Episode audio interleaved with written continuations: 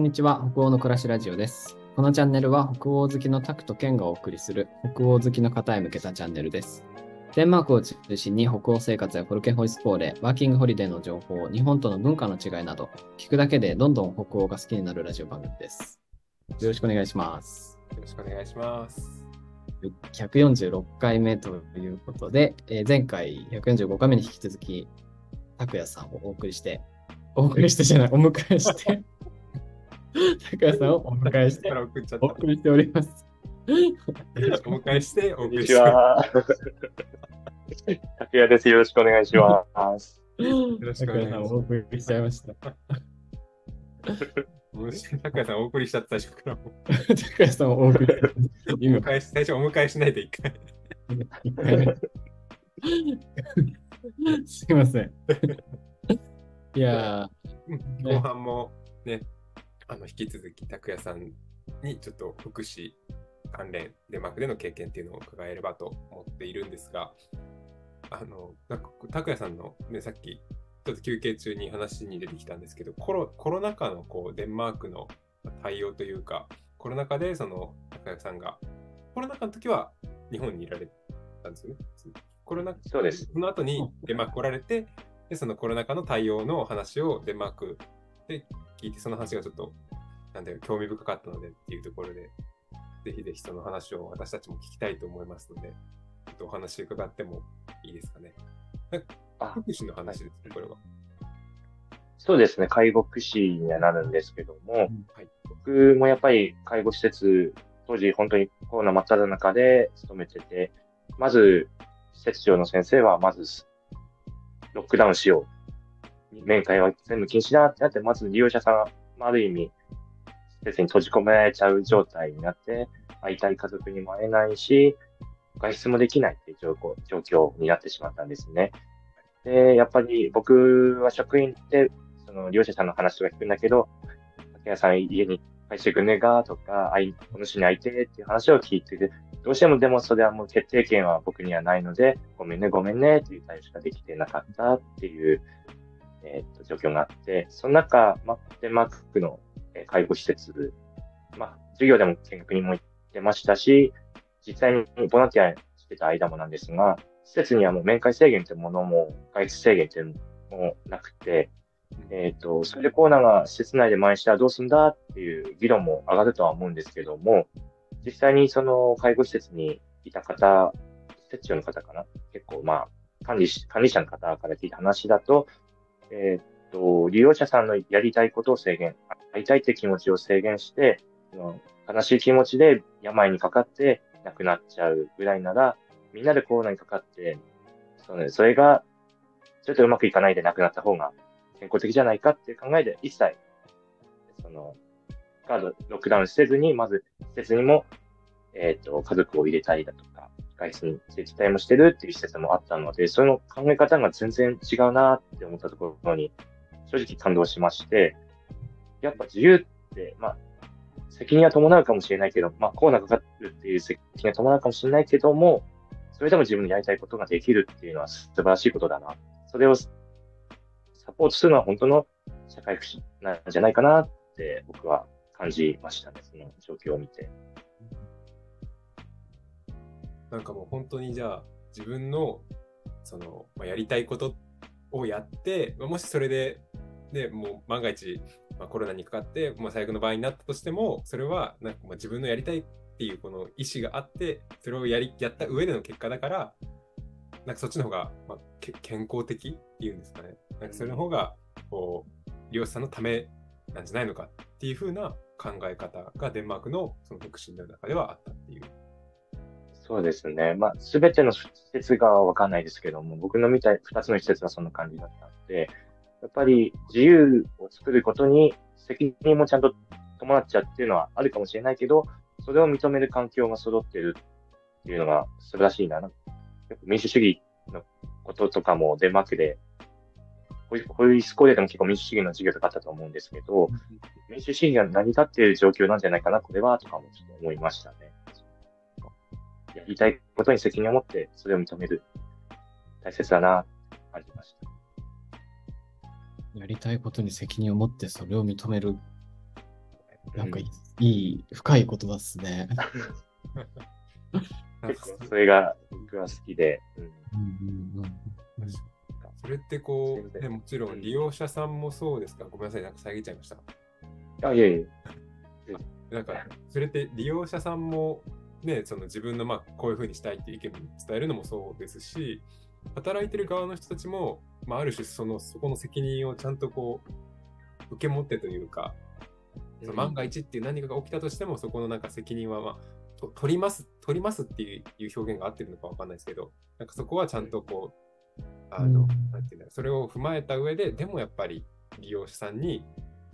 その利用者さんの主体性みたいな自由を尊重して、そこをやっていこうみたいな、すごい、ね、あのそこで働かれてる方たちもすごいなんか、あの、なんていうの、勇気のいる選択ですよね、それね。そうですね。かなり勇気のいる選択だと。すごいですね。そこをでもみんなで決めて、そのなんかリスクを取ってでも主体性を守るとか、まあ、体の健康だけじゃなくて精神の健康も含めて健康だからみたいなところを選択したわけですね。なんかそれもしご存知だったらでいいんですけど、それってなんか反対意見とか出なかったんですかね、そこの施設の中で。例えば、私はその期間は別に会えなくてもいいから、今はなんかこう、ちゃんと隔離してほしいみたいな人とかいなかったんですか？そこの情報はないんですけども、確かに、100人が100人対抗してくれではないとは、人間である限りだと思いねます。そこをどう民主主義したのかはちょっと気になるところですね。僕もまあ知りたいな。うん。ねそれこそみん症状もね、みんな違うから、いや私は全然うん我慢できますっていう人もきっとね、いるだろうし、ん そうなみたいな。あとは、あれかもしれないです。えっ、と、日本の介護施設とデンマークの介護施設の徹底的違いがあって、日本は介護施設って、介護、あそこは介護老人、特別養護老人ホームだって言って介護施設を見るんですけども、日本、あ、デンマークの介護、えーごめんなさい、特、特別養護老人ホームは、一応施設ではないことになってるみたいなんですよ。これは医師の家であることになっていて、一人一人が住所を持っている。その家に住んでいるってことになっているって聞いてます。なので、施設はあるけど、施設であって施設にはないみたいな。え。えだったらまあ、一人一人が自由であって当然だよなっていう。家から出るっていう根本的なのは、前提があるんですね。そうですね。詳しい年は忘れたんですけど、何十年、何十年前かに、そういうふうに決まりになったらしい。新しい特養施設ができるんじゃなくて、それは家です。高齢者が住んでる家で、そこに介護士がヘルプに入っているっていう状況。もう、うんそうなるとまた話は違ってきますよね。そそうですね。集合住宅みたいなこと、マンションみたいマンション、借り家、貸しあ貸し屋っていうのかな。うん。な。もただ、まあ、共同生活はしてるから、まあ、中には感染を広げないために、う、うん普段した方がいいんじゃないかという意見はもちろん出てくるんじゃないかと思いますけど。いいですか？ちょっと気になったこと。あの、はい結構に、まあ、これも私はなんかテレビとか新聞とかでしかあの情報を得てないんですけど、日本のその介護系のお仕事の方って結構なんか年々減ってたりとか、あとやっぱり労働環境があんま良くないっていうふうになんか言われてるみたいなことあると思うんですけど、デンマークってどんな感じなんですかデンマークの労働環境は、えーっと、僕の行ってた施設はすごいいいと思いました。うんで、えーっと、ただ介護士は減っているような状況みたい。あの、あんまり多くない。あああんまり多くないで、足りないって言われてる状況もあるみたいで、僕が労働環境いいなって一番思ったのは、まず、しっかり勤務時間も守って、まあ、守ってるのは当然かもしれないですけど、残業がすごい多いというわけでもないですし、絶対的に給料っていう部分は、介護士をしっかり評価されている。僕の感覚で言うと日本の3、4倍ぐらいもらってるなって思います。僕の同い年くらい。あ、まあ僕の地域、岩手県ですけど、の3、4倍もらってるなっていうのを、たまたまその話の同年代ぐらいの介護士さんの話を聞いて、君は日本じゃなくてデンマークで介護するべきだよって言われたぐらいの差だったので、うん、それぐらいの差はあります、処遇。あとは、腰痛が介護士の持病になりやすいって聞いたことありますかなんかその部分でいくと、デンマークは一切、あの、体、一切ではない。体を、腰を使う、えっ、と、介護はせずに機械を使うので、その、ロボット、介護ロボットを使って、利用者さんを釣り上げてお風呂に入れたりとか、うんうんいうハイテク化してる部分もかなり労働環境に生かされてるいいなって、私的には思ったところです。日本でじゃあ人力でやっ夏てるところが、そうです。デンマークだと機械に頼ってやってるっていう。そうです、そうです、そうです。え機械を使ってます。全然認めることは、あ、ごめんなさい。みんな一斉には喋っちゃった 全然違うなって今 言いたかったんです。い。はい。夏休み2週間とかもらえるんですよ、みんな。へーすごい。え、羨ましいなって思いました。ちなみになんですけど、に日本だとどれぐらいなんですか、その、夏休みというか、その長期休暇みたいな、あんまり取れない。あんまり取れるケースは少ないと思いますね。例えば、夏休みっていう名前の付く休みは、全部で3日間、それもお盆休暇も合わせての3日間だったので、僕のいたところでは。で、考えれば2週間というのはもう、かなり長い休みだなっていうのと、実際、その介護士がいなくなるってことは、職員が減るってことになるじゃないですか。うんそれに対しても、えーデンマークの介護派遣職員さんってかなり充実してるみたいで、もうレベル的には、その派遣の人になることで、その施設のレベルが落ちるってことはないから、ちゃんと資格を持ったプロフェッショナルの方が来てくれているので、その業務に支障が出ないっていうのも感動的でした。その、なんていうんですかね。えっ、と、それを可能にしているのも、デンマークの介護施設が、どこの施設も多分同じシステム媒体を使っているので、えっ、と、介護情報の共有化だとか、この人は何時に薬を飲むだとか、全部そのタブレットで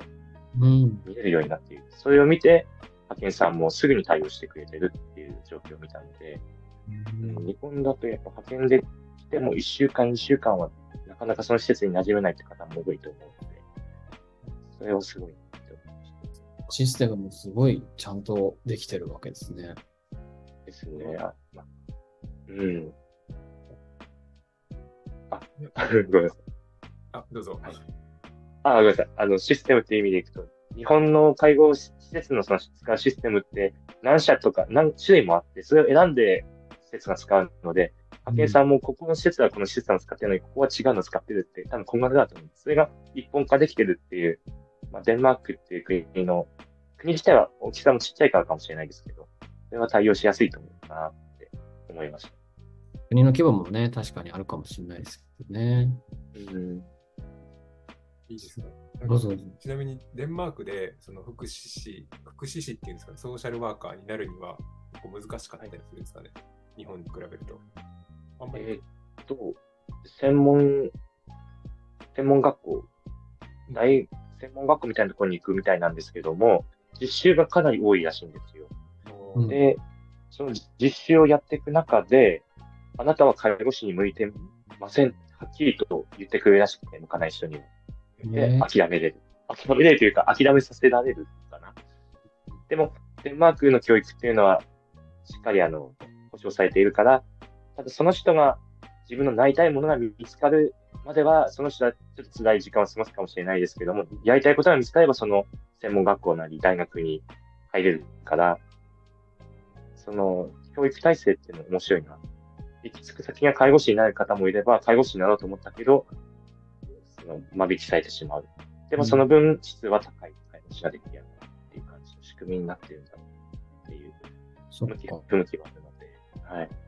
確かに大学とかもね、奨学金を政府からもらって、こうお金が入ってくる状態で大学生ができるし、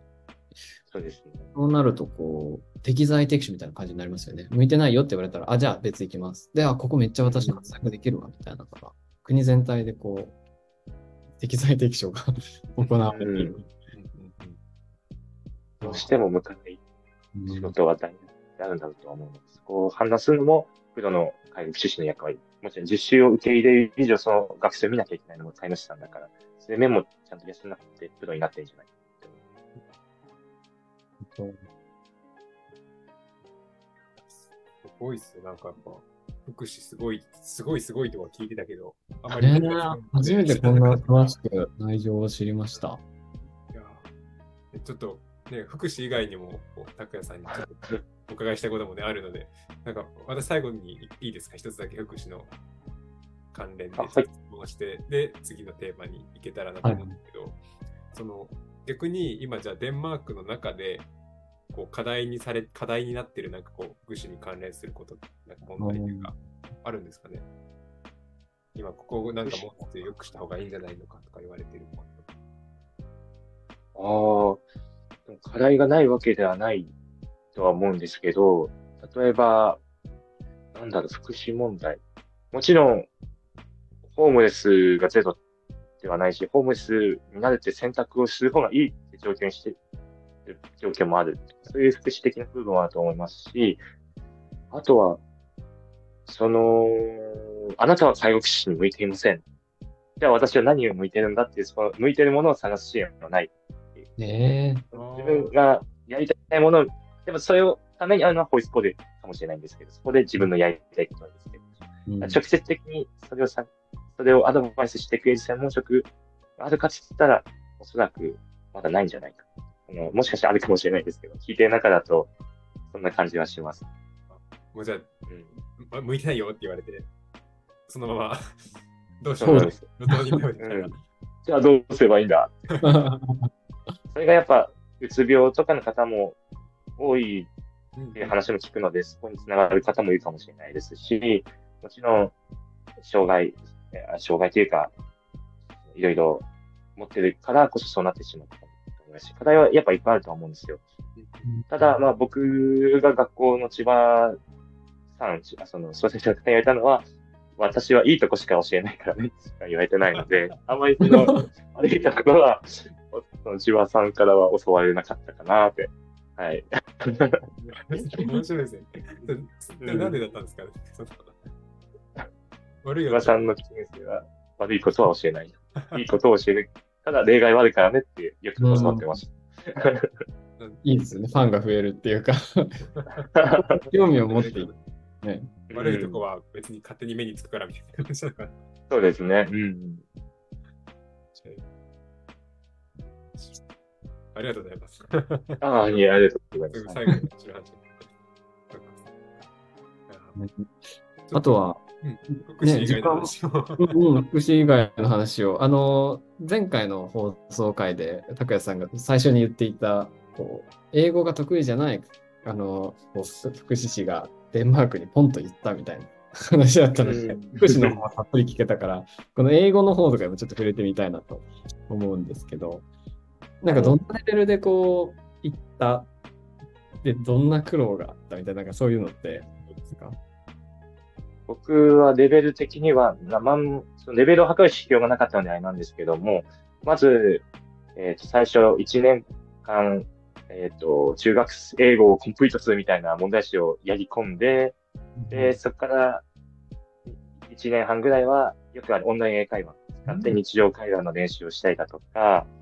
あとは毎日日記を書いてたんですけども、毎日日記を全部英翻訳してみたりだとか、勉強は自分の中ではめちゃくちゃやったんですね。うん。で、あの、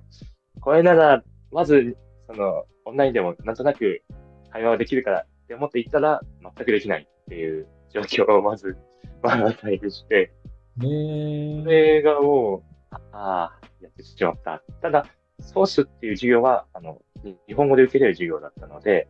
その部分は学べたし、千葉さんも日本人なので、日本語で学ぶことができたんですけど、やっぱり、どうしせっかくデンマークのホイスコール行ったんだから、他のインターナショナルの学生と話したいなって思うんですね。それで、僕が走った気候が、気候ではないな。デンマーク語を覚えよう。日本人もデンマーク語を学んでは来ないから、そうですね。ああの日本人デンマーク語喋れんぞってなったら面白いんじゃない？はいはいはっていはい。思って、はい。で、最初に覚えた言葉が、皆さんも知ってると思うんです。いや、エルスカダイってわかりますか？I love you。あ、いや、I love you ですね。それで友達作りました。それで、じゃあ、エルスカ大から入って、でも、忘れちゃいけないのは、英語はちゃんと勉強しなきゃいけないから、その、作ったデンマーク人の友達と英語で喋る機会を設けてもらったりだとか、えっ、と、僕の友達、僕は運が良かったかもしれないですけど、翻訳アプリをすごい使ってくれるデンマーク人ので、翻訳アプリを使いながら、それを話してみたりだとか、気持ちを伝えてみたりとか、同じ趣味をして。それで英語を勉強して、なんとか、まあ、文法めちゃくちゃですけど、うん気持ちを伝えたりだとか、後半のライフエデュケーションっていう授業は全部英語の授業だったので、そこをどうにかして知ってる単語をつなぎ合わせたりだとかして、会話をしていたっていう過ごし方してましたね。すごい。サバイバルで、サバイブですねなんです。ね、本当に。えちなみにデンマーク語でヤエルスカ大で入って、そっからはデンマーク語で続けていくんですか、会話は最初。例えば、知ってる言葉を言いまくる。やえやたくやとか言ってみたりだとか、う んあれふん、ふんでしょ？とか、なんか、ドッグがふんででしょ？とか、はい、はい。それで、うんそうすると英語で笑いながら返してくれるとか、ああー。きっかけ作りとして、そのデンマーク語で入るみたいな。入ってみましょうね。ーすごい。なんか、いい。欲しいなって思って、うん、何か自分の持ってるものが、うん、うん。どうしてもやっぱり英語がすごい上手い日本人の方がいっぱいいたので、うん、何かないかなって思って、それが結構人の輪は作れたので、僕的には。で、まあ、残念なことに僕は多分深い、他の英語が得意な方に比べると、深い話まで全部聞き取れているかそうではないんですけども、その僕のことを好きって言ってくれる友達もできたりだとか、うんあの、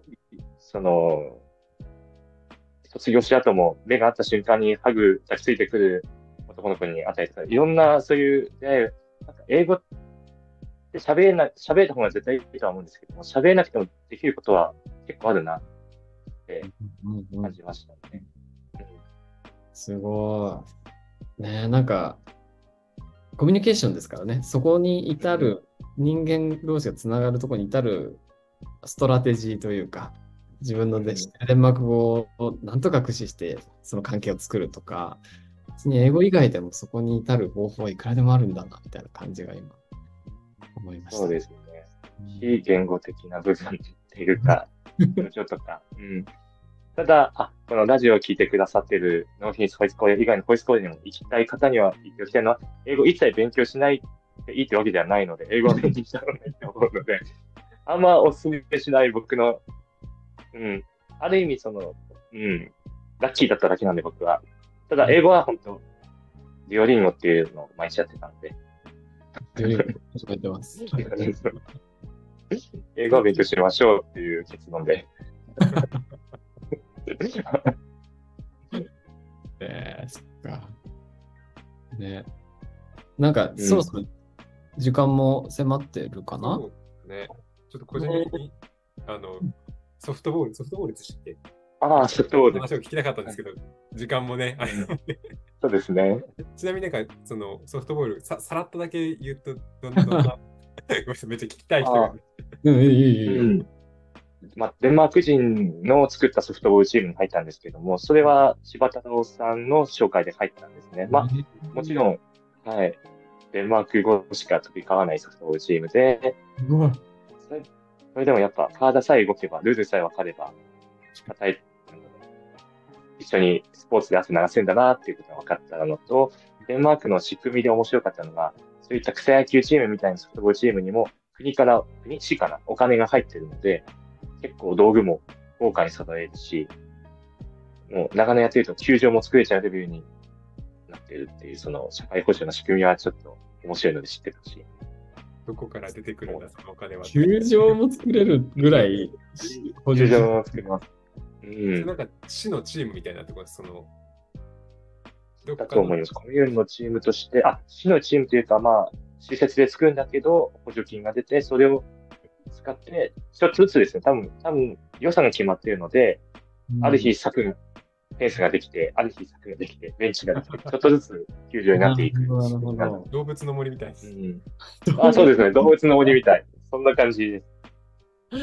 あれ、この前までベースしかなかったのにな、っていう感じが決まったので。そこできてるぞ。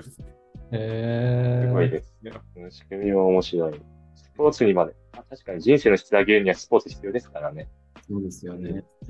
そういうところも踏まえて、国からも補助金が出てちゃんとできるようになっているっていう感じなんですね。うんそうですね。はい。ありがとうございます。最後にすいません。ちょっと滑り込みで。面白いえいえ。でははいですね、えっ、と、145回、146回と、えー、拓也さんに来ていただいて、えーノーフィンスボイス恒例になって、あと、フォルケの話、いや、フォルケじゃないわ、えー福祉の話としていただきました。えー、拓也さん、今日は本当に来ていただいて、えーありがとうございました。ございますたく。さんありがとうございました。はい、ありがとうございます。えっと、このラジオです。ではですね、えっと、いろんな、えーデンマークに、経験が、デンマークの、デンマークで滞在された経験のある方をゲストにお呼びして、えーいろいろなお話を伺ったり、えーすることがありますので、えー興味のある方ですね、こんな話を聞いてみたいと、こんな話聞いてほしいということがありましたら、ぜひぜひあの概要欄にお便りフォームありますので、えーそこから、えーお便りを送っていただければと思います。で、それ、そして、あの、ゲストとして出たいっていう方も、えーぜひぜひお待ちしておりますので、その方もあの同じようにお便りお便りフォームから、えーゲスト参加に興味があるというふうにお伝えいただければ、私たちの方からご連絡させていただきますので、えーぜひ送っていただければと思います。では、えー今日はこの辺りで終わっていきたいと思います。ありがとうございました。ありがとうございました。ありがとうございました。さよなら。